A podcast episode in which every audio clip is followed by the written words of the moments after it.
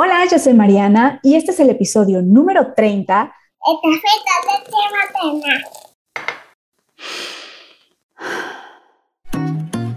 Bienvenida a Café con leche materna, un espacio creado para ti mamá que busca sentirte acompañada en esta retadora misión llamada maternidad. Desde una perspectiva simple y relajada, te compartiré mis experiencias de mamá a mamá pero también platicaremos con expertos que nos ayuden a resolver nuestras dudas. Yo soy Mariana y te invito a que vayas por esa deliciosa taza del café que más te guste. Ponte cómoda y sin más, comencemos.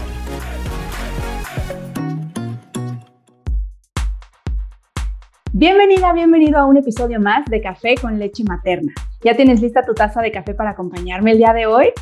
Oigan, el programa de esta ocasión me emociona muchísimo porque creo que es una de las dudas que frecuentemente tenemos como mamás cuando estamos viendo el desarrollo de nuestros hijos y es una de las preocupaciones que muchas veces nos eh, lleva a pues como buscar información que que de pronto nos espanta o recibimos comentarios que también como que nos agobian muchísimo con nuestros hijos. Y me refiero a la terapia del lenguaje, el habla, en específico en este tema, creo que cuando somos mamás nos enfrentamos mucho a esa presión de que, uy, ya tiene un año, ya debería de decir no sé cuántas palabras, uy, ya tiene año y medio, ya debería de decir no sé qué. Entonces, cuando vemos que nuestros hijos de pronto no están hablando, no se va a inventar, ¿no? 20 palabras cuando cumplen un año y ahorita me van a corregir si estoy diciendo una tontería, pero nos presionamos muchísimo y entramos en esta competencia con las otras mamás y con los otros niños que lejos de ayudar, como lo hemos estado platicando en prácticamente todos los episodios, la comparación no es nada buena y cada niño, cada niña tiene un proceso y una etapa para cada cosa. Entonces, el día de hoy, para platicar de este tema en específico, me acompañan dos mujeres que se dedican justamente a dar terapia de lenguaje y pues a todos estos temas que seguro les van a interesar. Entonces, el día de hoy me acompaña la licenciada Estefanía Martínez Ambrosio, que es terapeuta de audición y lenguaje, egresada de la Universidad del Valle de México, Campus Querétaro. Tiene un curso en diagnóstico y clasificación actual de los trastornos del lenguaje, tiene un curso del inventario del espectro autista, un diplomado en neurorehabilitación, así como un diplomado en neuroevaluación impartidos ambos por el INCRI y actualmente es directora y fundadora de terapias de lenguaje MADI. También nos acompaña hoy Leticia Ramírez Sánchez, quien es licenciada en terapia de audición y lenguaje, egresada también de la Universidad del Valle de México y con una especialidad en enseñanza y aprendizajes escolares. Actualmente ella trabaja en el sector público y privado y también es directora y fundadora de terapias de lenguaje MADI. Y si le suena el nombre, por supuesto, es porque ellas son las terapeutas de Nati. ¿Se acuerdan del episodio que grabamos con Fundación Nati? Pues ellas son las terapeutas de Nati. Entonces, me encanta recibirlas el día de hoy en este espacio porque sé que tienen mucho que aportarle a la audiencia y a todas las familias que estoy segura que a partir del día de hoy pueden tener una visión mucho más clara de todo este tema del lenguaje en nuestros niños. Bienvenidas. Muchas gracias, Mariana. Muchas gracias, Mariana. No, hombre, al contrario, de verdad estoy muy contenta de que estén el día de hoy aquí. Y pues sé que va a haber muchas dudas, sé que hay como muchos cuestionamientos de todas las mamás y les recomiendo como en la mayoría de los episodios que tomen nota, estén muy atentas para que no se pierdan la información. Y pues bueno, para empezar, me gustaría que me pudieran platicar para que lo entendamos y, y de ahí podamos partir ¿Cuál es la diferencia entre terapia del lenguaje y terapia del habla? Muy bien. Mira, la terapia del lenguaje va muy de la mano con el, habla y la comunicación. Entonces son como conceptos muy parecidos, pero que sí son diferentes. Y para entenderlo más fácilmente, es si tuviéramos una pirámide, digamos que en la base de la pirámide tenemos la comunicación, que es el medio, el canal que usamos para expresarnos, para entender las ideas. Entonces, eso sería la base y engloba arriba la parte del lenguaje. El lenguaje tiene varias áreas. Una de ellas nosotros la conocemos como fonología y fonética, que se refiere a todos los sonidos que hacemos. y eso varía pues dependiendo de las lenguas. En español tenemos ciertos sonidos, en inglés son otros, en francés son otros. Y dentro del lenguaje, ya la parte de hasta arriba sería el habla, que se refiere a toda esta parte de los sonidos tal cual. Entonces la lengua, la terapia del lenguaje sería, podría abarcar más bien el habla, pero también podría abarcar, por ejemplo, problemas de la comprensión. Y ya el habla sería eh, refiriéndonos solamente a los niños que tienen dificultades para decir algunos soniditos. Ok, ok, ok. Entonces, cuando nos enfrentamos eh, a esta situación en la que no pronuncian bien algunas palabras, por ejemplo, hablamos de terapia del habla. Sí, correcto. Ay, muy bien, muy bien, perfecto. Ok, ok. Ahora, ya que tenemos un poco más identificada esta diferencia y de ahí podemos partir, eh, y seguro a lo largo del episodio podemos ir reforzando esta idea, pero bueno, ya que tenemos esta, eh, eh, esto en mente, ahora sí, me regreso un poco y me gustaría saber la gran pregunta del millón para las mamás. ¿Cuál es el desarrollo como más común que tienen los niños? O sea, ajá, o sea, ¿cuáles son las etapas en, el lenguaje que vemos en los niños? Mira, la comunicación o esta parte del lenguaje comienza desde recién nacidos. O sea, lo más típico es la parte del llanto. Ahí en el llanto ya nos están comunicando si hay una necesidad, si está, necesita como que lo abraces, que lo acaricies, es, el llanto es como la principal eh, herramienta del lenguaje que tenemos para comunicarnos. Entonces, literal empieza desde recién nacido.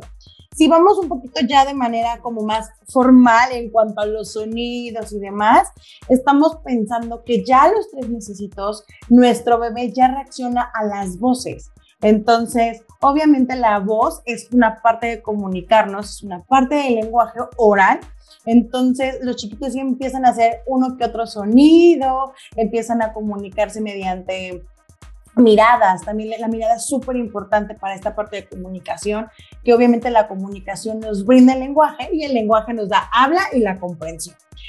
A los seis meses ya tenemos un balbuceo, el típico mamá, mamá, papá, pa, ta, ta, ta, como muy emocionado de, ay, ya van a decir rapidísimo sus primeras palabras, ¿no? Hay chiquitos, obviamente, que lo pueden decir un poquito antes, un poquito después. La media, seis mesecitos, ¿no? de siete a doce meses aproximadamente, el pequeño comienza con esta parte de la seña. La seña es de vital importancia en cuestión de comunicarnos o de esta parte del lenguaje, porque nos está indicando que quiere algo, que necesita algo.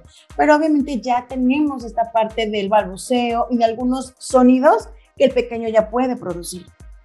A los 12, a los 12 meses, al añito de edad, ya estamos esperando que el pequeño diga aproximadamente entre 5 palabritas y 10 palabritas. Las típicas como mamá, papá, dame, agua, ven, eh, bibi para biberón o eh, algo o leche, algo que nos haga referencia a que necesita algo para tomar, ¿no? En algunas ocasiones habrá pequeños que digan eh, como acercamientos a palabras como galleta, eta, ¿no? Pero ya tenemos estas primeras aproximaciones en palabras un poquito más grandes, pero al añito de edad ya tenemos de 5 a 10 palabritas aproximadamente. Al año y medio de edad ya estamos pensando que digan entre 30 a 50 palabritas y ya en estas palabras que logran expresar, estamos pensando que, van a ver como comida, van a tener eh, sus juguetes favoritos, animales de la granja, o si hay algún animalito por ahí en casa, pues ya podemos decir que logra expresar algo acerca de, este animalito, ¿no? Em, al año, ocho meses aproximadamente, ya se comienza con, un, este, con unas frasecitas de dos palabritas, muy básicas, muy simples. Ven, mamá, quiero más. Ese no, ese sí, ¿no? O sea, empezamos apenas con frasecitas de dos palabritas y ya a los dos años ya se consolida estas frases de dos palabritas, pero ya estamos eh, necesitando los dos añitos de edad aproximadamente en 350 palabras. O sea, nuestro pequeño ya a, los dos añitos debe decir aproximadamente 150 palabras, ¿no? Más o menos, claro, pero ese es como un poquito el estándar. En la parte de comprensión, eh, estamos pensando que nuestro pequeño a los dos años de edad siempre va a estar eh, comprendiendo muchas más cosas de lo que está expresando. Es decir, si a los dos añitos estamos esperando entre 150 palabras que exprese, nuestro pequeño está comprendiendo alrededor de 300 palabras, ¿no? Porque obviamente es, nos llega la información o le llega la información a nuestro pequeño, es procesarla y las expresa, pero obviamente esta información le llega muchísima y lo que está hablando solamente es una pequeña parte de justamente lo que está comprendiendo. Entonces, la comprensión es como más grande que lo que está expresando nuestro pequeño. Sí, no, y de verdad es que es como dices, ay, bueno, tantas. Sí, de verdad que sí. O sea, ya los dos añitos, nuestros pequeños pueden empezar a, a contarnos un poco qué les pasó, ¿no? Si se cayeron, dónde se pegaron, o por ejemplo, si tienen hermanos, ¿no? Que el hermano le hizo algo aquí, ¿no? O sea, ya empezamos un poquito con estas frases, entonces ya a los dos añitos, ya nuestros pequeños ya tienen unas, unas este, frases de dos, a, de dos palabritas. A los dos años, tres meses, dos años y medio aproximadamente, ya comenzamos con frases de tres palabritas quiero más agua, este no me, este no gusta, mamá, quiero ese. Ya son un poquito más estructuradas sus, sus, este, sus frases. Inclusive ya comenzamos con algunos artículos, ¿no? El bebé llora, yo quiero más este, o sea, como un poquito ya más en la formalidad de las frasecitas. Y ya a los tres añitos, nuestro pequeño ya está estructurando frases de tres a cinco, a cinco palabras, ¿no? Inclusive ya nos empiezan a relatar un poquitito más qué es lo que les pasó, cómo se sienten, qué les pasó en la escuela, ya como más largo nos empiezan a platicar un poquitito más, ¿no? Y ya a los cuatro añitos estamos esperando que nuestros pequeños tengan el 80% de su adquisición de los sonidos. El 80%, sí, está, es impactante. el 80% porque ya a los cinco añitos solamente es como ciertos sonidos que son más complejos, que es la R y la R, y, pero esos son, son hasta los cinco añitos, pero todos los demás ya se deben de estar, ya deben de estar adquiridos a los cinco añitos. Qué bueno que mencionas eso porque aquí había dos cositas que quería como preguntarte. Normalmente como que nos dicen, debe de decir 50 palabras para tal edad, 100 para tal, y las mamás somos, ay, bien literales. Entonces aquí en esta parte, eh, por ahí también sabía, corríjanme si no lo estoy diciendo bien, pero que muchas veces, por ejemplo, nosotros esperamos que diga agua o que diga así como la palabra completita y a veces se cuenta como también eh, lo que tú decías, ¿no? Como de galleta en lugar de galleta, eta.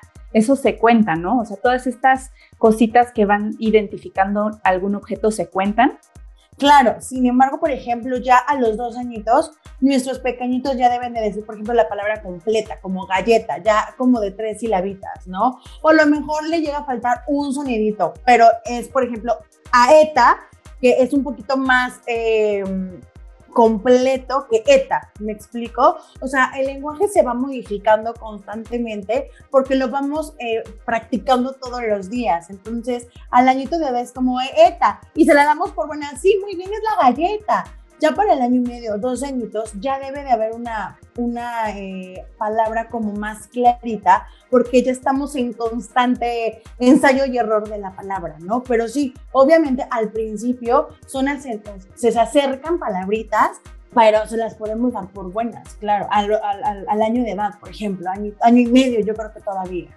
Y yo creo que también es importante señalarle a las mamis que palabra como tal, aunque lo decimos como palabra, no nos referimos únicamente a que una palabra como la que nosotros ubicamos que sea una palabra, incluso pueden ser sonidos. Los niños, sobre todo los más chiquitos, van a empezar a imitar sonidos, por ejemplo, lo de los animales, y eso para nosotros se considera una palabra porque ya le está asignando un sonido a algo. Entonces, a lo mejor no te dice el gato, pero lo empieza a ver y te dice miau, miau. Para nosotros ya es una palabra porque quiere decir que ya eso te lo está identificando o te lo está relacionando de alguna manera con un sonido y ya después trabajamos en que ese sonido se convierta ya en el nombre como tal, digamos.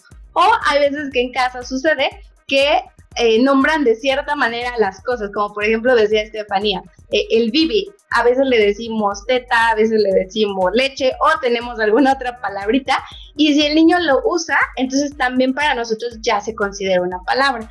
Buenísimo, esa aclaración me parece muy importante porque lo que les decía, ¿no? Como mamás a veces somos tan literales que nos clavamos un chorro en no está diciendo las 50 palabras. Mi hijo ya tiene un trastorno de lenguaje agudo y somos buenísimas para creernos esas historias que nosotras solitas nos contamos. Entonces, qué bueno que hacen esa aclaración y justo con ese con ese tema continuando un poco con el desarrollo del lenguaje, entonces nos compartían que ya a los cinco años, entonces ya se, se debería de tener como este, mm, pregunto como por ejemplo justo lo que dices, la R y todas estas letras que son un poquito más complicadas, ¿a qué edad ya deberíamos de tener como súper bien el lenguaje? El lenguaje tal cual, o sea, ya como al 100%, por así decirlo, a los seis añitos es un sí o un sí.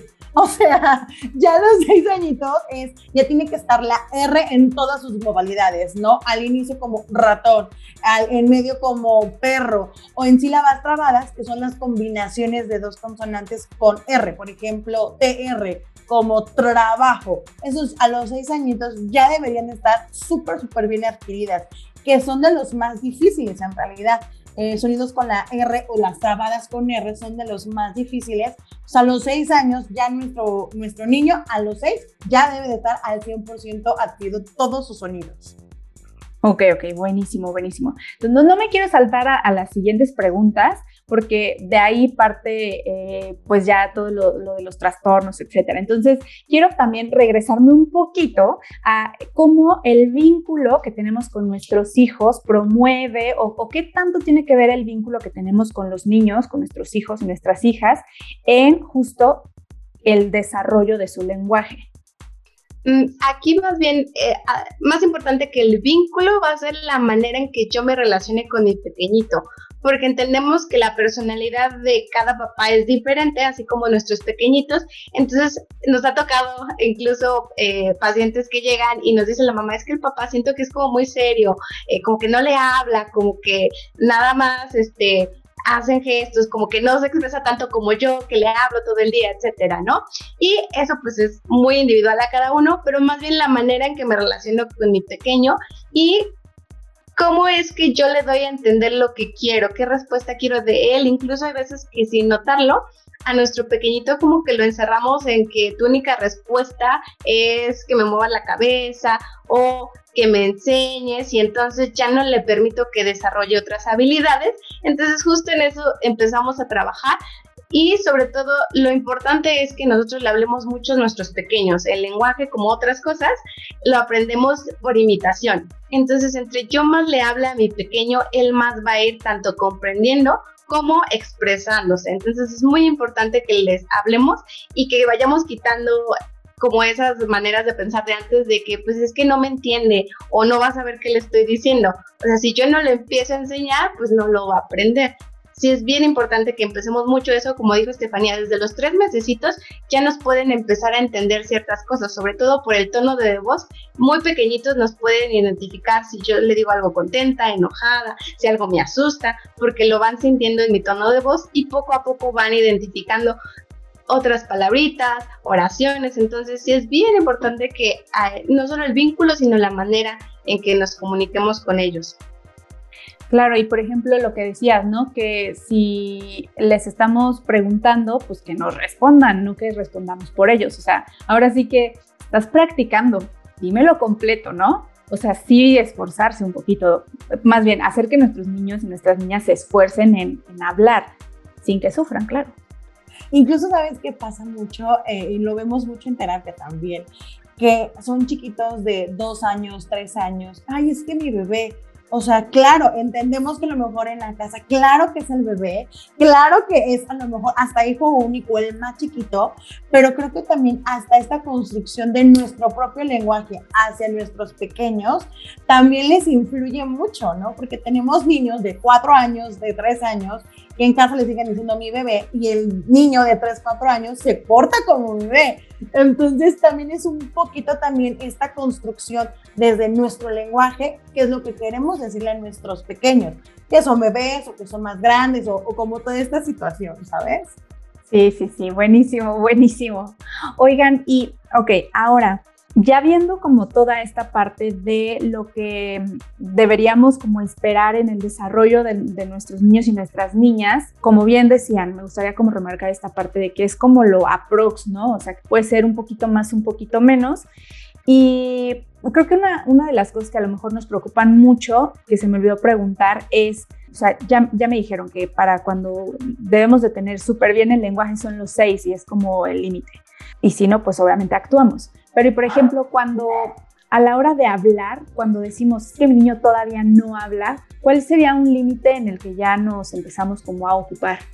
Esta es una, una pregunta que nos hacen muchísimo en, en consulta porque nosotros atendemos hasta pequeñitos de un año y medio, o por ejemplo, justamente en el caso de, Nati, de Fundación Nati, ella ingresó conmigo a terapia desde los cuatro mesecitos, porque ya había una discapacidad auditiva, ¿no? Entonces, esta situación en donde es un trastorno del lenguaje, pero no hay otra, hay, no hay otro por qué, Inclusive lo podemos empezar desde los dos años. ¿Por qué? Porque ya a los dos años estamos obteniendo información de que nuestro pequeño no está a la par. Es decir, si a los dos años nuestro hijo dice cuatro palabritas, es un foco rojo, ¿no? Por ejemplo, si a los dos añitos nuestro pequeño está con el ta, hace poquito nos tocó una sesión así, ¿no?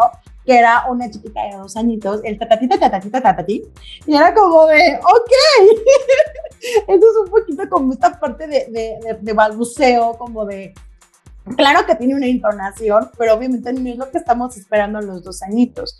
Entonces, cuando hay un nivel de lenguaje muy por debajo de lo esperado, ahí es un poco rojo grande, grande de, de necesitamos alguna orientación en la parte de, de terapia de lenguaje. Y no hay como tal una edad así de si tu hija, tu hijo no está hablando a esta edad, es como foco rojo. Yo creo que eh, es que depende de los casos y pues muchas cositas, pero yo creo que lo más importante es que siempre como mamá, cualquier cosa que nos preocupe, sigamos como nuestra corazonada de como que algo siento que no va del todo bien. Y también ir quitando un poquito esta parte del estigma que tenemos por comparar, porque no está mal, depende de cómo lo haga, porque al final de cuentas nos sirve para eh, ver qué está bien, qué es mejor, qué me conviene más. Entonces, si nosotros comparamos, si vamos a comprar una tele, la comparas, si, compara, si vas por un coche, lo comparas, si vas incluso con un doctor, empiezas a comparar, mm, me cae mejor este, está mejor este. Entonces, siempre hacemos comparaciones y en el caso de nuestros pequeños, quizá cambiar la palabra, no comparar, pero sí informarnos porque tenemos unos parámetros y que no es como que sea tajante de que, uy, ya cumplió un año, hoy ya me tiene que decir cinco palabras. Y no nos dice, ¿no? O sea, son unos rangos que esperamos que es aproximado, que se hace una estadística y que dentro de esa estadística, pues digamos que el 80% de los niños ya a un año de edad decían cinco palabras. Pero habrá niñitos que al año tres meses te la digan, que a los 11, 10 meses ya la digan. Entonces, sí tenemos como un rango para decir, ok, en esto tendría que, estar mi hijo, pero siempre como esta parte de, ok, me voy a guiar de eso y ya si tengo también esa corazonada, pues entonces acudir con alguien que me diga, oye, ¿sabes qué? Sí, mira, fíjate que checamos esto o que incluso nos pueda dar más información de, mira, no nada más es el lenguaje, eh, he observado también esto en la parte motriz, he observado también esto en la parte cognitiva, incluso en la parte física, que nos digan eh, que hay veces que a lo mejor papá o mamá no lo sabe y que algún, a lo mejor algún otro especialista pues no se quiso meter en ese problema y tampoco nos informó. Nos llegó el caso alguna vez de un pacientito de una niña de tres añitos que tenía paladar hendido y nadie se había dado cuenta. Hasta que acudió a terapia de lenguaje, revisamos la cavidad y tenía así una abertura en el paladar. Y entonces dices, cómo llegó hasta los tres años y nadie le dijo a la señora que su hija tenía paladar hendido y por eso venían problemas de lenguaje. Entonces, desde ahí estar bien atentas a las señas que tenemos y si algo decimos, mira, si encontré esta información que siento que mi hijo encaja, que creo que debería de preocuparme, acudir con el especialista y pues en el peor, de más bien en el mejor de los casos nos va a decir, ¿sabes qué? No te preocupes y pues ya, yo ya me quité ese peso y no estoy ahí con, con esa duda de, híjole, si será, no será, o voy más tarde y digo, híjole, ¿por qué no vine antes? Sí, justo.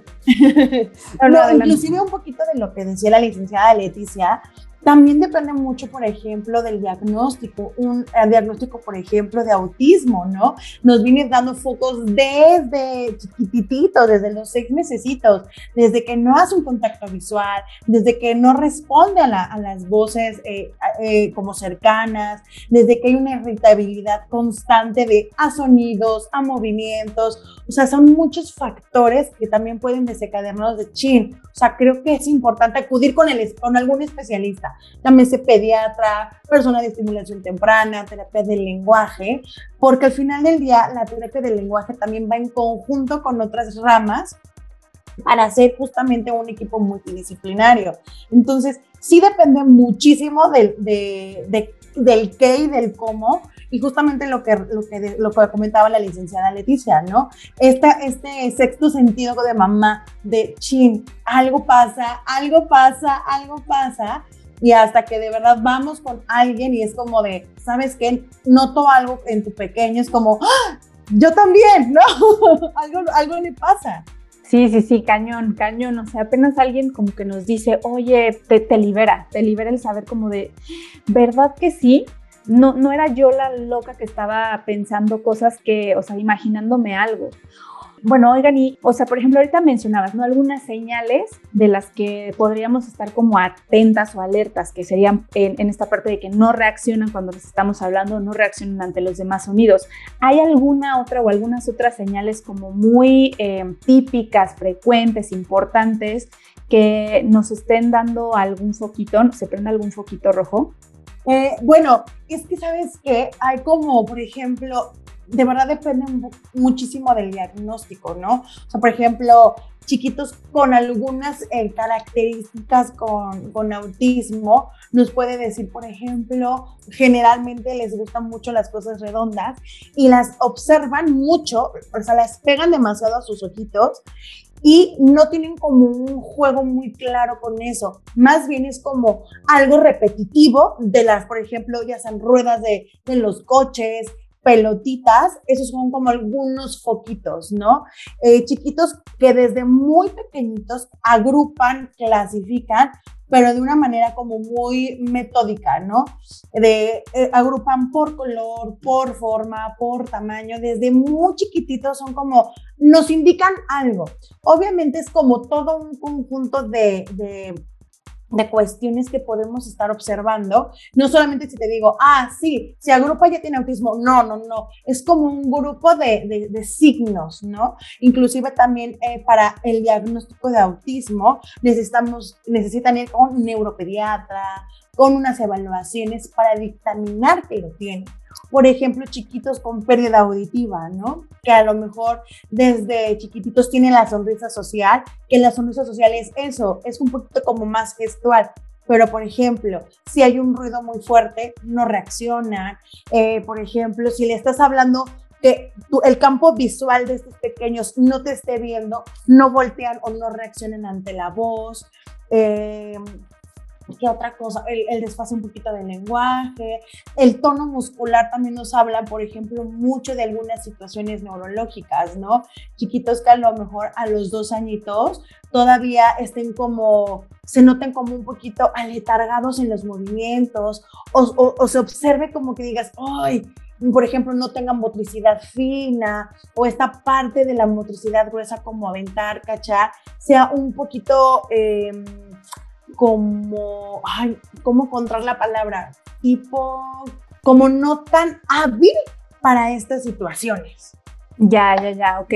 Eh, obviamente todos, todos los, los niños y las niñas son diferentes, es importante que si notamos algo, vayamos lo más pronto posible a, algún especialista que nos pueda orientar y nos pueda dar este diagnóstico para entonces actuar, ¿no? Sobre pues lo que pueda estar ocasionando algún, algún tema en el desarrollo del lenguaje. Buenísimo, buenísimo.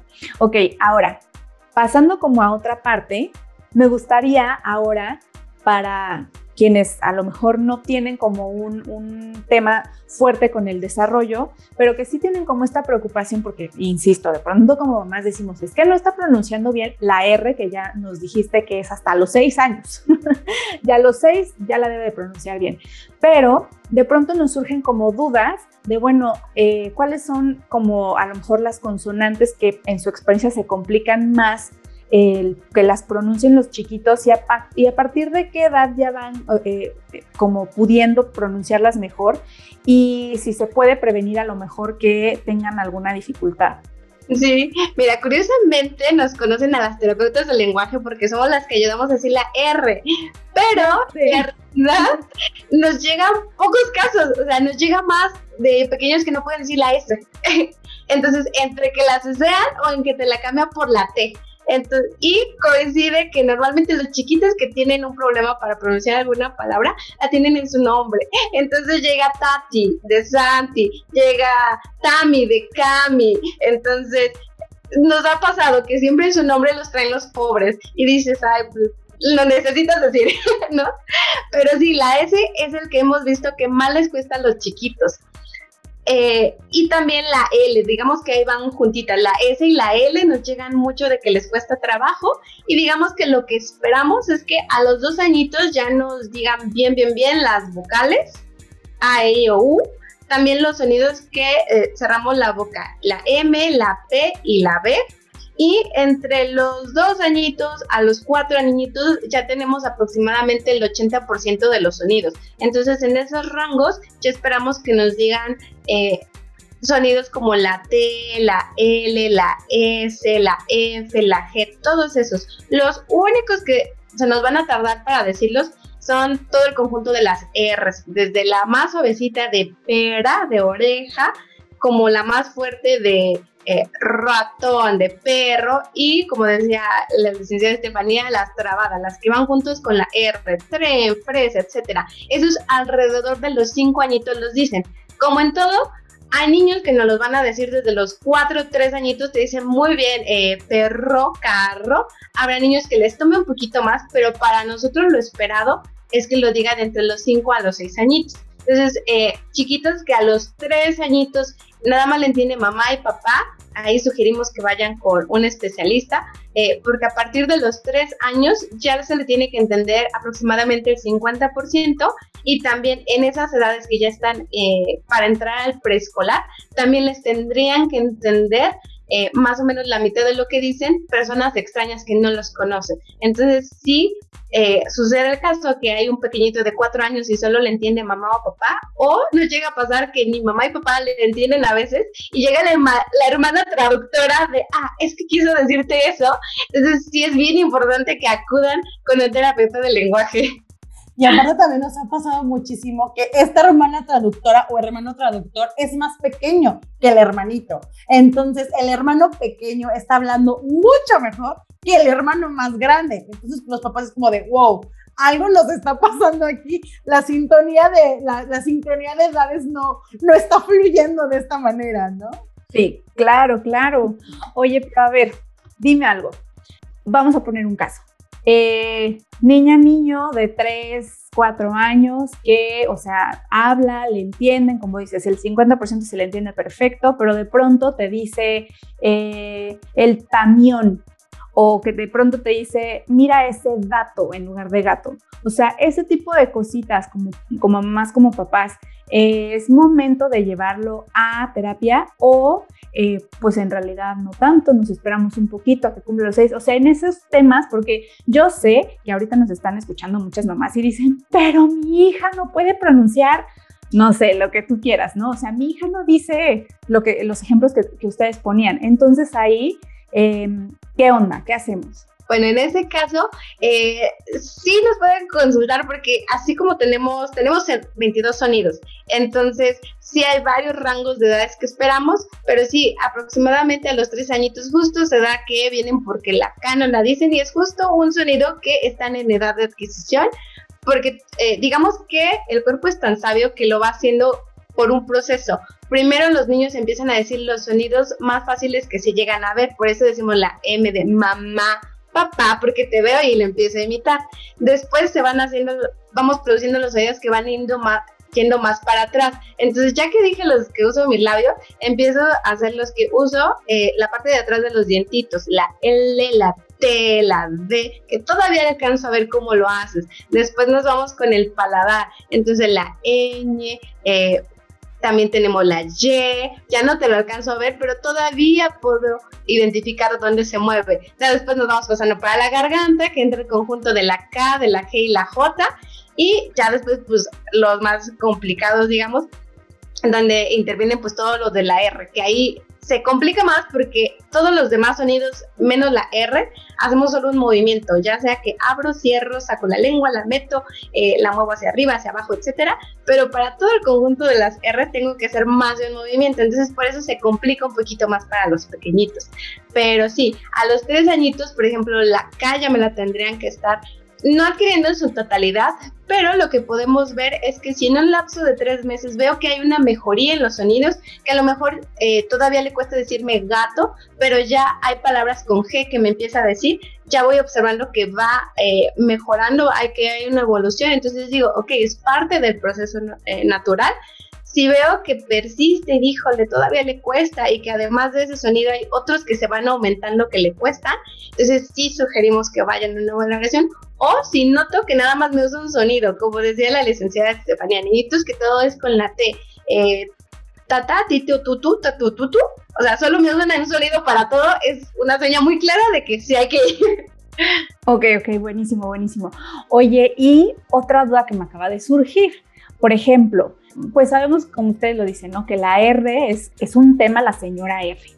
Entonces, si hay alguna manera en la que yo eh, detecte que, a lo mejor desde chiquita trae algún problema, eh, no sé, como que, no, no quiero ofender a nadie, pero como que pronuncia como francés, eh, o sea, como en un eh, acento francés, la R, ¿hay alguna señal que diga, no, mejor desde temprano puedo ir a terapia para que me ayuden a corregir? ¿O es algo que con el tiempo podemos solamente esperar a los seis añitos? El tema de la R es algo, es un tema realmente, ¿no? ¿Por qué? Porque la R necesita de fuerza, de fluidez como muy específica. Entonces, por ejemplo, si solamente es un sonido de la R, que ya lo detectamos a los cuatro, a los, a los cuatro años, que sabemos que la está guturalizando o que la está afrancesando, claro que en ese momento podemos empezar un poquito esta parte de reeducación del sonido. ¿Por qué?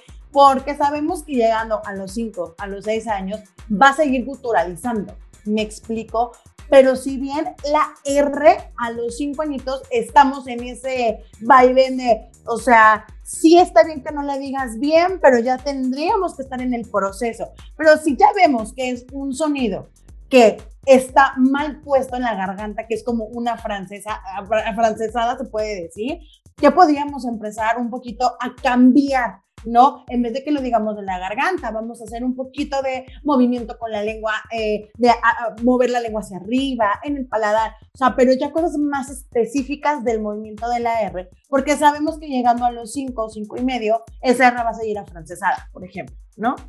Va, va, va, buenísimo. Tomen nota, por favor, de todo lo que están diciendo. Me parece importantísimo tener en cuenta todos estos puntos por paz mental, mamás por pura paz mental, ¿no?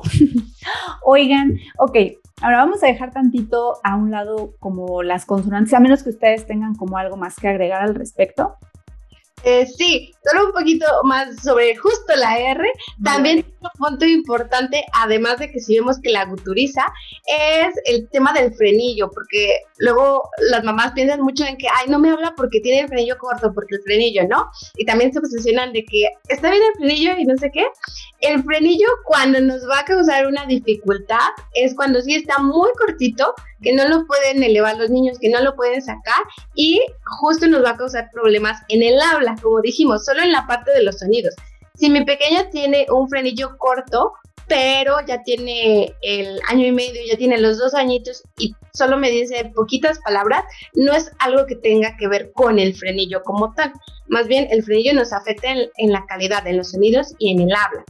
Y en el caso de los frenillos, eh, tenemos que valorar si ese frenillo es muy corto, que sí necesitamos o sí sugerimos que haya una operación, o si es un frenillo corto limitante que le llamamos, que necesitamos estarlo trabajando para que ese frenillo podamos, digamos, eh, estirarlo un poquito más y que pueda realizar los movimientos que se necesitan para producir justo la R o algunos otros sonidos que por la misma limitación, la misma eh, longitud del frenillo no me los esté pudiendo producir.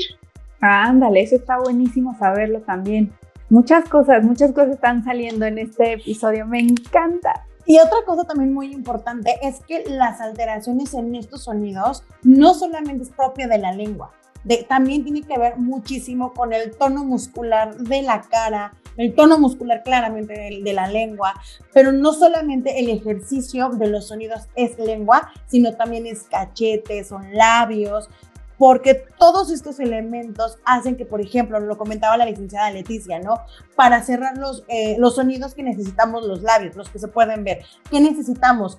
Precisión y un poquito de fuerza, como la M, la P, la V, y trabajar también estas diferencias porque no es lo mismo sostener la M, que necesitamos un poquito de presión, con una P que necesitamos una explosión.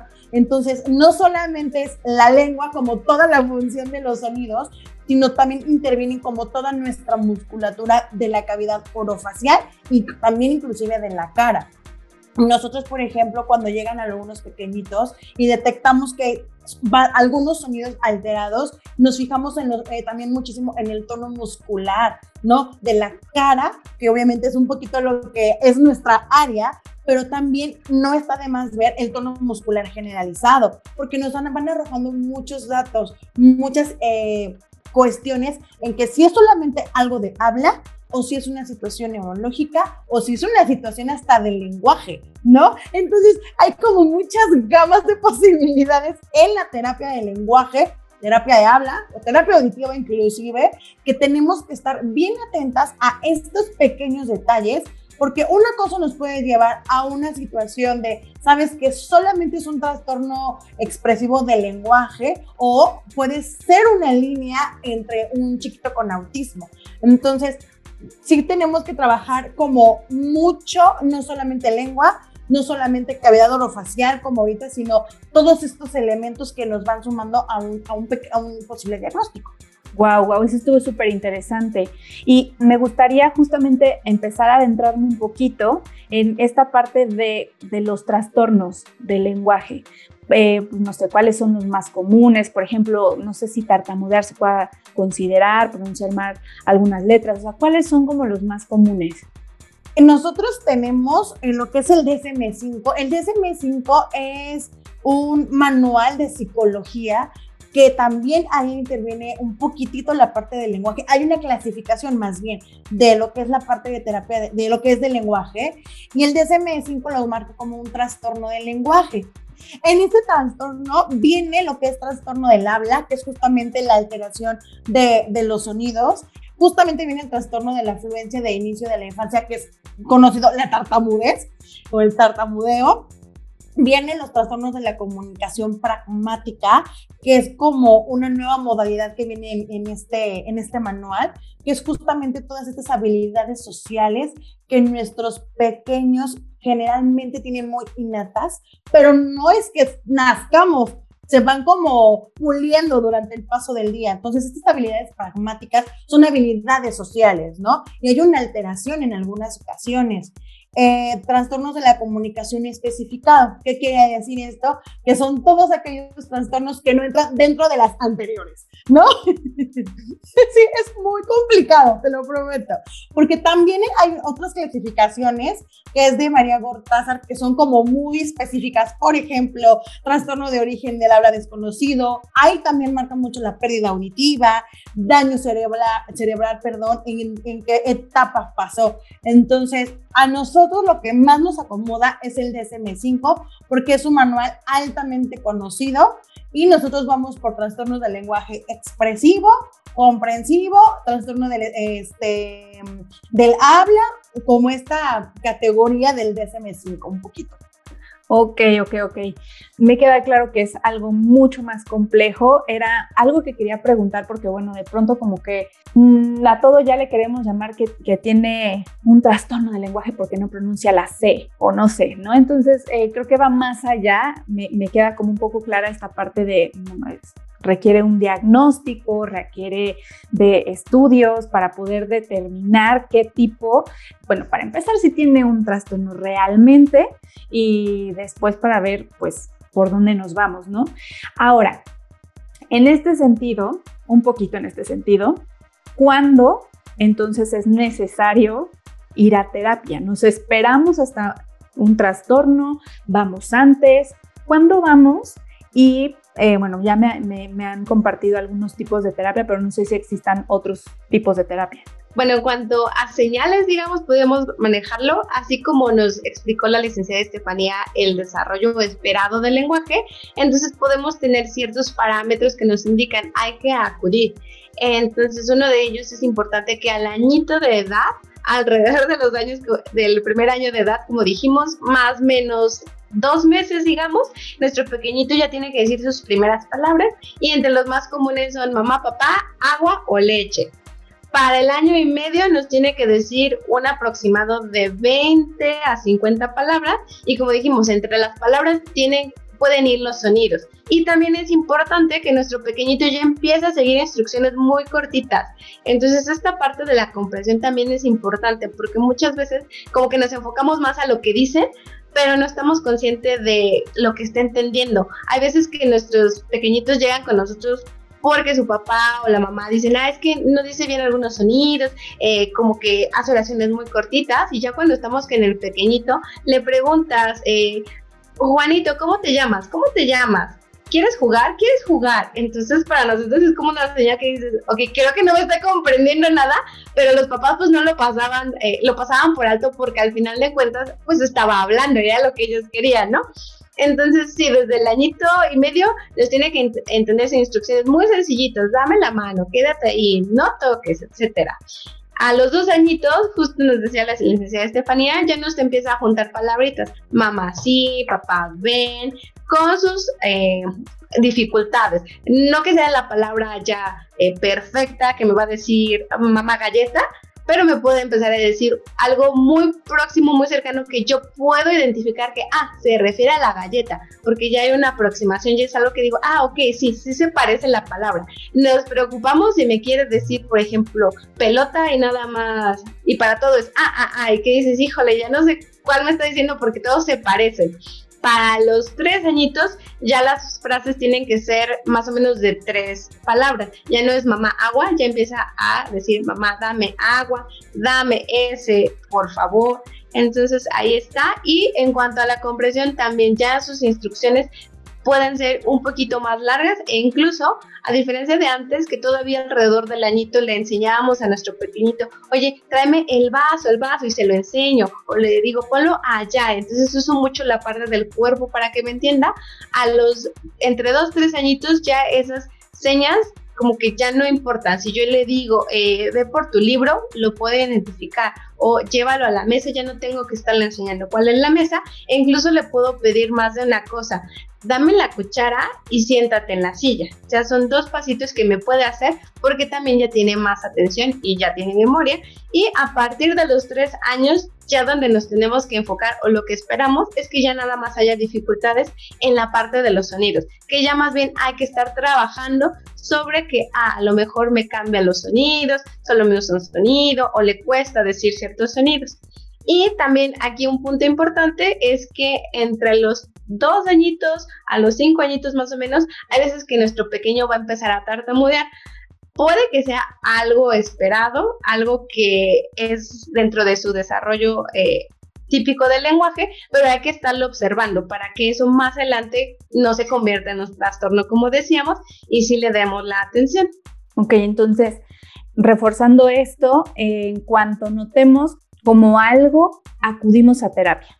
Sí, porque al final del día también hay, perdóname Mariana, hacemos como una evaluación, ¿no? Y entonces somos como, a ver, eh, salió esto, estamos en este borde de, si es normal, pero vamos a esperar un poquito dos meses, ¿no? Ah, justamente lo que mencionaba la licenciada Leticia, vamos a ver cómo evoluciona. A lo mejor necesitamos un poquito más de estrategias para estimular su lenguaje, o a lo mejor vamos a ver cómo se va dando esta, este, este desarrollo, ¿no? Sin embargo, si ya vamos notando que ya hay un desfase de seis mesecitos de lo esperado, de un añito hay casos que nos llegan de niños de cuatro años y hay un desfase de tres años de su desarrollo del lenguaje. Entonces dices, no, o sea, aquí ya hay algo importante y también tenemos que ver la parte de comprensión.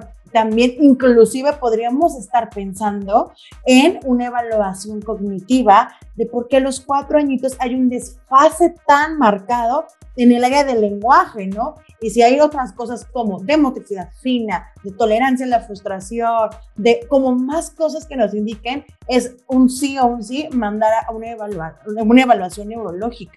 Sí, sí, sí, claro, claro. Ok.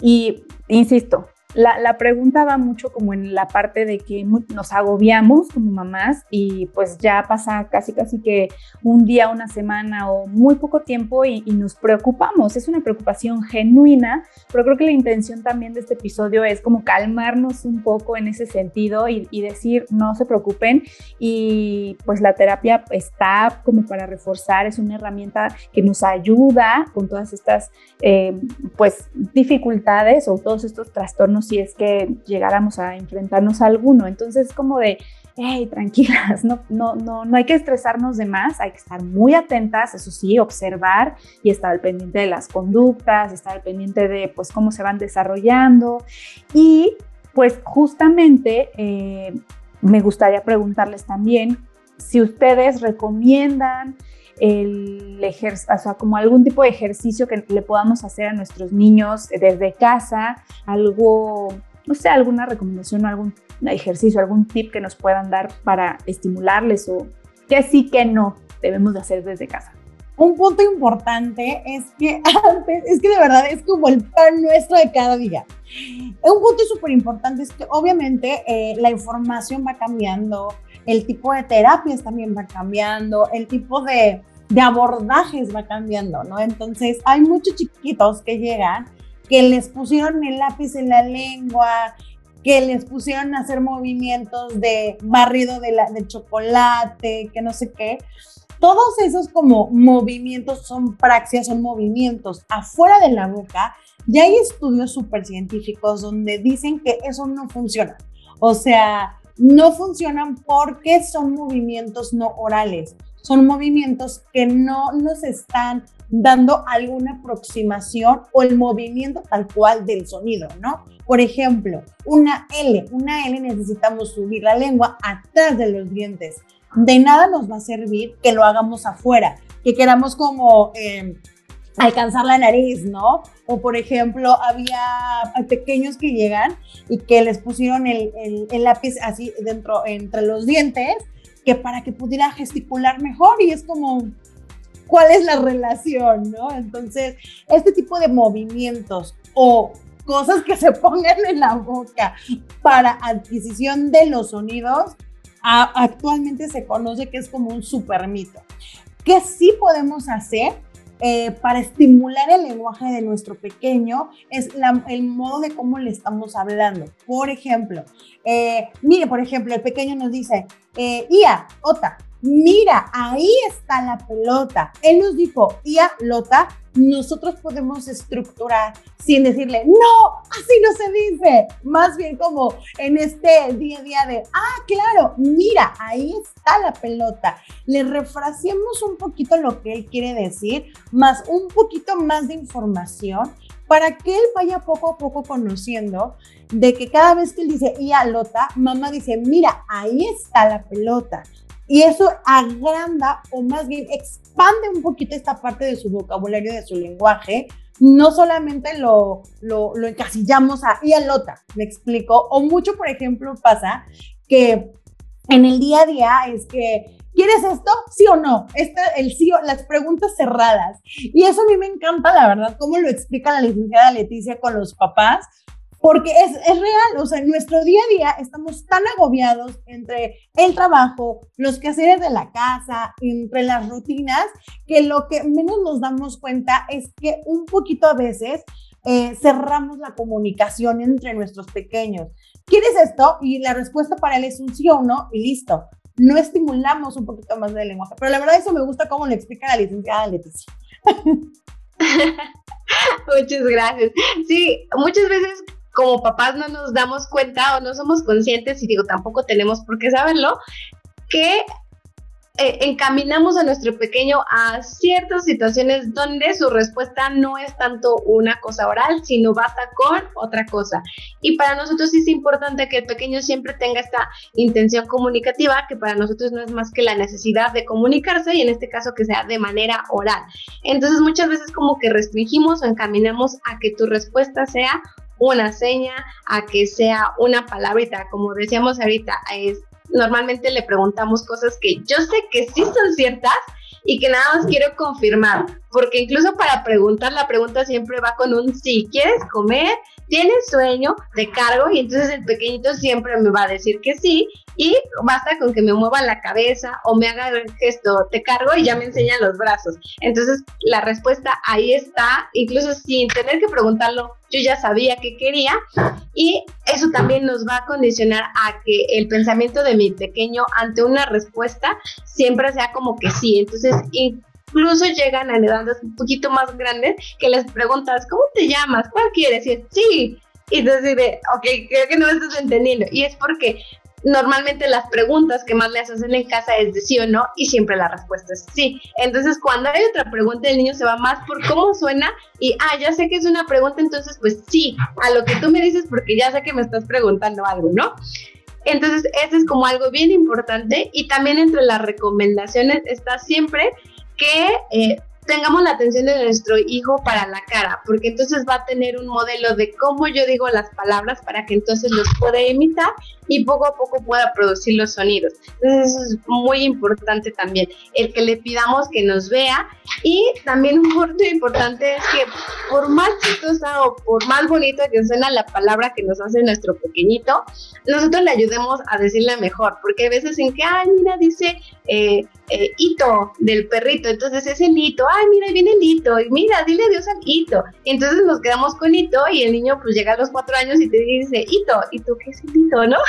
y, ah, es que sí le dice el perrito. Entonces nosotros como papás ayudarle a que, sin corregirlo, porque él no lo está haciendo, digamos, no está mal, es como él lo está aprendiendo, pero ayudarle, ah, sí, es el perrito, hola perrito, para que entonces él pueda ver que eso que está diciendo no es como lo dice y entonces empiece a imitar la manera correcta. Claro, claro, hay que recordar que como papás, como mamás, somos espejo de emociones, pero de conductas, pero de lenguaje, o sea, nuestros hijos nos imitan, entonces súper importante esto que nos comentan, muchísimas gracias. Y, una de las cosas también, Mariana, que siempre les comentamos a los papás es que el lenguaje es una necesidad. O sea, si nuestro pequeño tiene la necesidad de expresarlo, lo va a hacer. O sea, de verdad que lo va a hacer. Sin embargo, si nuestro pequeño ya con solamente la seña a los dos añitos que solamente le, me señala y ya se lo doy automáticamente, nuestro pequeño está, está aprendiendo a que su comunicación va a ser a base de señas. Entonces también mucho de lo que eh, enseñamos en terapia de lenguaje no solamente es a corregir los sonidos, sino la manera y estrategia de cómo relacionarnos con nuestros hijos y que este lenguaje sea una necesidad y no solamente sea una seña, ¿no? Sino que sea una necesidad, este vínculo justamente entre yo necesito algo, tú me lo puedes dar, yo puedo hacer algo con mi cavidad orofacial para expresarlo y entonces ya hay una función. Pero sí, siempre lo que les comentamos a los papás es que el lenguaje es una necesidad. Si hay una necesidad, va a haber un lenguaje. Si no hay una necesidad, van a estar mucho, mucho más en las señas que, que justamente él habla en este caso, ¿no?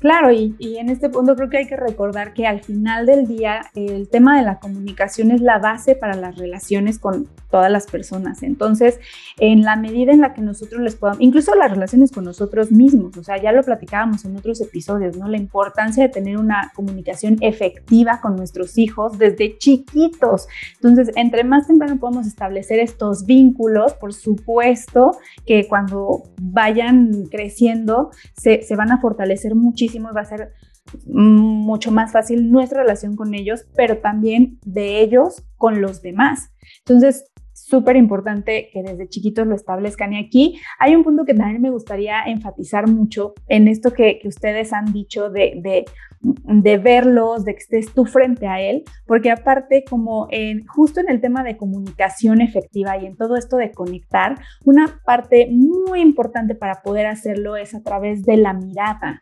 Entonces, cuando nosotros miramos a nuestros hijos y ellos em, se sienten observados, sienten que les estamos poniendo esa atención, conectamos de una manera súper fuerte y es un vínculo que de verdad yo les puedo decir es, es tan fuerte que, es difícil que se rompa. Entonces, aprovechen en, estos momentos de, desde chiquitos que tienen que estar viéndolos, aprovechen para poder también conectar con ellos. Entonces, bueno, e, es algo que yo quería como ponerle más de, de, mi cuchara al tema, pero bueno, regresando un poco, al lenguaje y a la terapia del lenguaje, pues bueno, eh, una duda que me surge ahorita que, también estaba como pensando en, esto es, hay, no sé si sea un mito, si sea una realidad, ustedes qué nos pueden decir, que a los niños que les hablamos en dos idiomas o en más idiomas, aprenden, mm, eh, o sea, se tardan un poquito más en hablar. ¿Eso es cierto?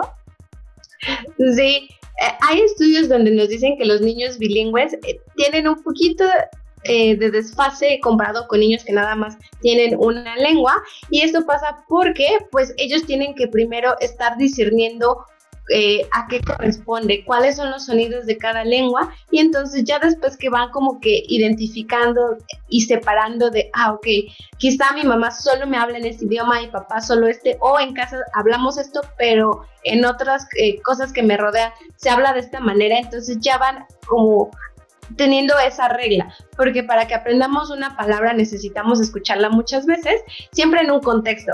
Eso también es otro punto importante, no nada más repetir por repetir, porque a veces es que, eh, que la mamá está ahí, ah, bueno, vamos a aprender palabras, entonces, a ver, vamos a decir perro, perro, perro, perro, y entonces ahí tengo al niño como perico, perro, perro, perro, pero no tiene un sentido. En cambio, si yo lo pongo en un contexto, el niño es más fácil que me identifique y me aprenda la palabra.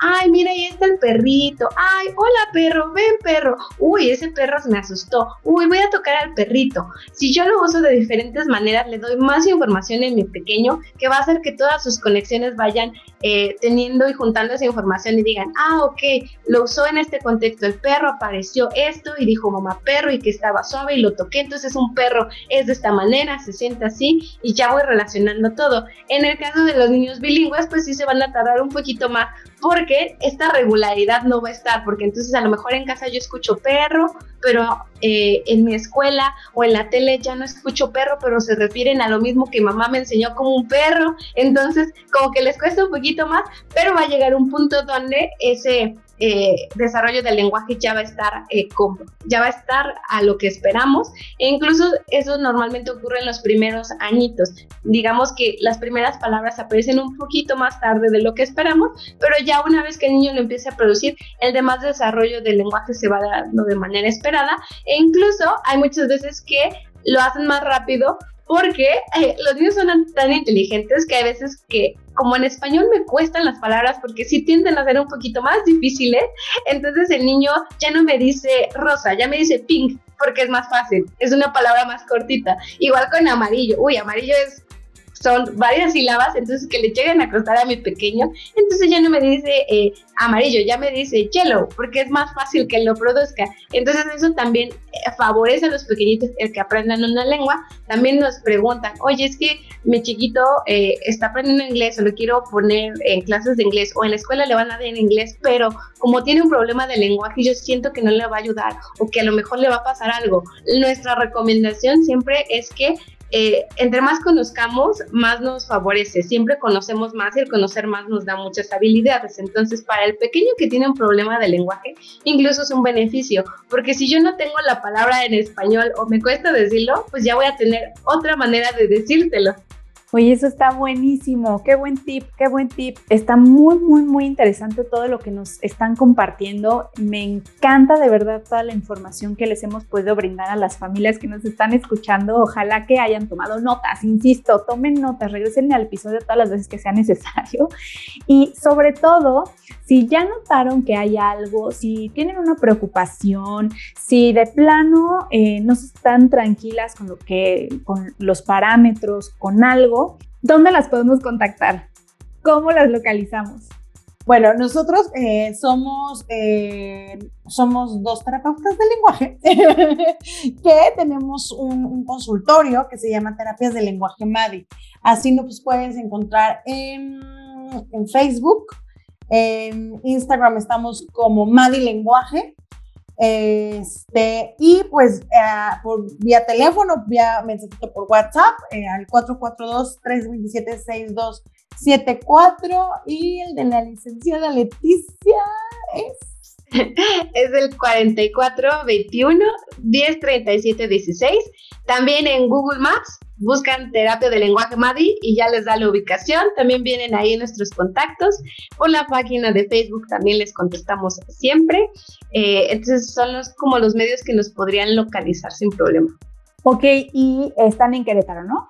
Si hay alguien que nos está escuchando de otro estado, de otro país y está interesado en contactarlas, ¿hay alguna posibilidad?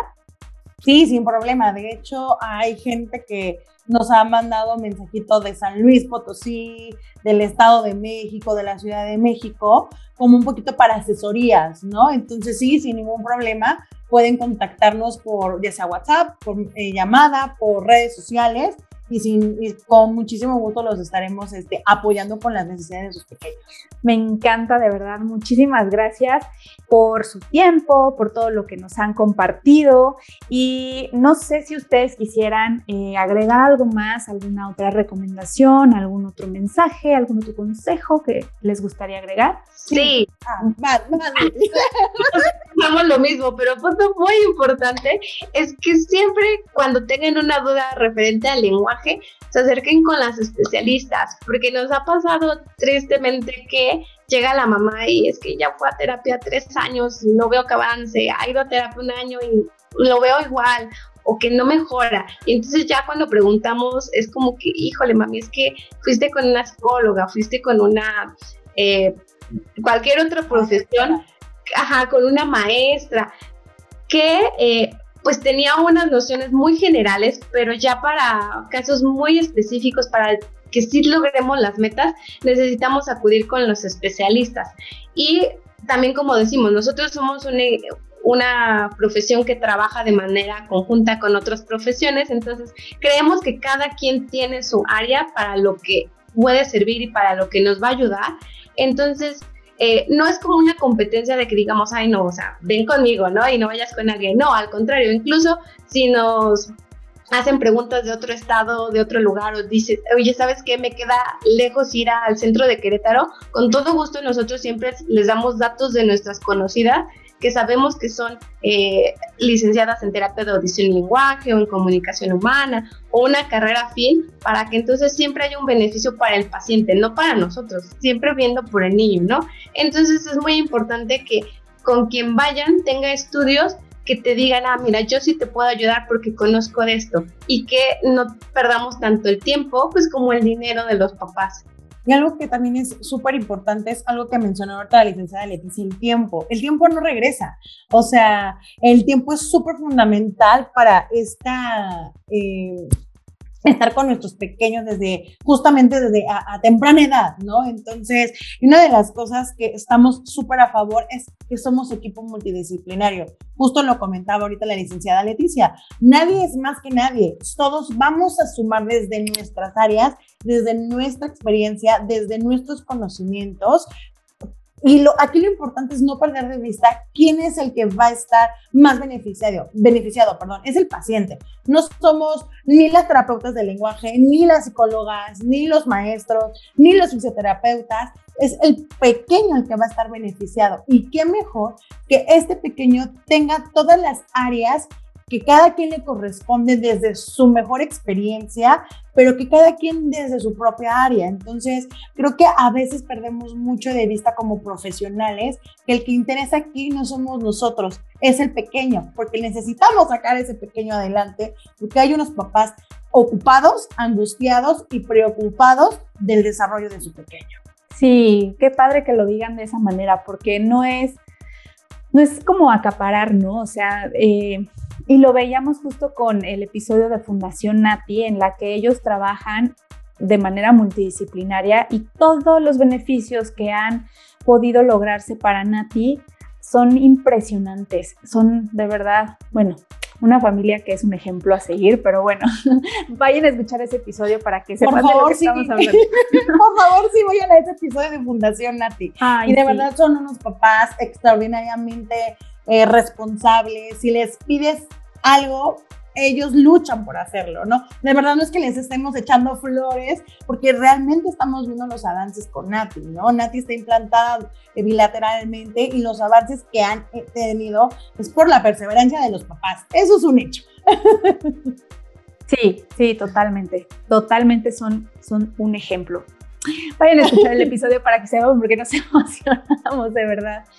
Oigan, pues muchísimas gracias por el tiempo, por su conocimiento y por, por esta charla tan enriquecedora. De verdad, creo que pudimos sacar muchísimo provecho de todo lo que nos compartieron. Y por supuesto ya saben que si necesitan alguna terapeuta de lenguaje, aquí tenemos a dos terapeutas, ellas son de eh, terapia de lenguaje MADI, entonces búsquenlas, síganlas y chequen todo lo que hacen en sus redes. Y bueno, pues para que puedan contactarlas y, pues tener un, desarrollo de lenguaje apropiado con nuestros niños y nuestras niñas. Muchísimas gracias, chicas. Muchas gracias, Mariana, por el espacio y muchas gracias por, por esta entrevista. Estamos muy contentas. Sí, muchísimas gracias, Mariana, y para cualquier cosa, aquí estamos en un futuro. Claro que sí, claro que sí. Muchas gracias. Este es su espacio también cuando lo necesiten. Estoy segura que los papás y las mamás que nos han escuchado y que nos escucharán eh, estarán muy pendientes de ustedes. Muchísimas gracias. Y por supuesto, muchas gracias a ti que nos acompañaste hasta aquí en el episodio y por ser parte de esta comunidad de café con leche materna. Si te gustó el episodio, por favor compártelo porque estoy segura que tienes una amiga o algún familiar que ahora mismo le vendría súper bien esta información. Compártelo con todos tus contactos y ayúdanos a llegar a muchas más familias que necesiten de esta información porque acuérdate que información es poder y en tribu todo se resuelve Por favor, suscríbete a este podcast para que no te pierdas ningún tema y acompáñame episodio tras episodio en esta divertida labor de ser mamás. Hasta la próxima y sigue disfrutando de ese café con leche materna.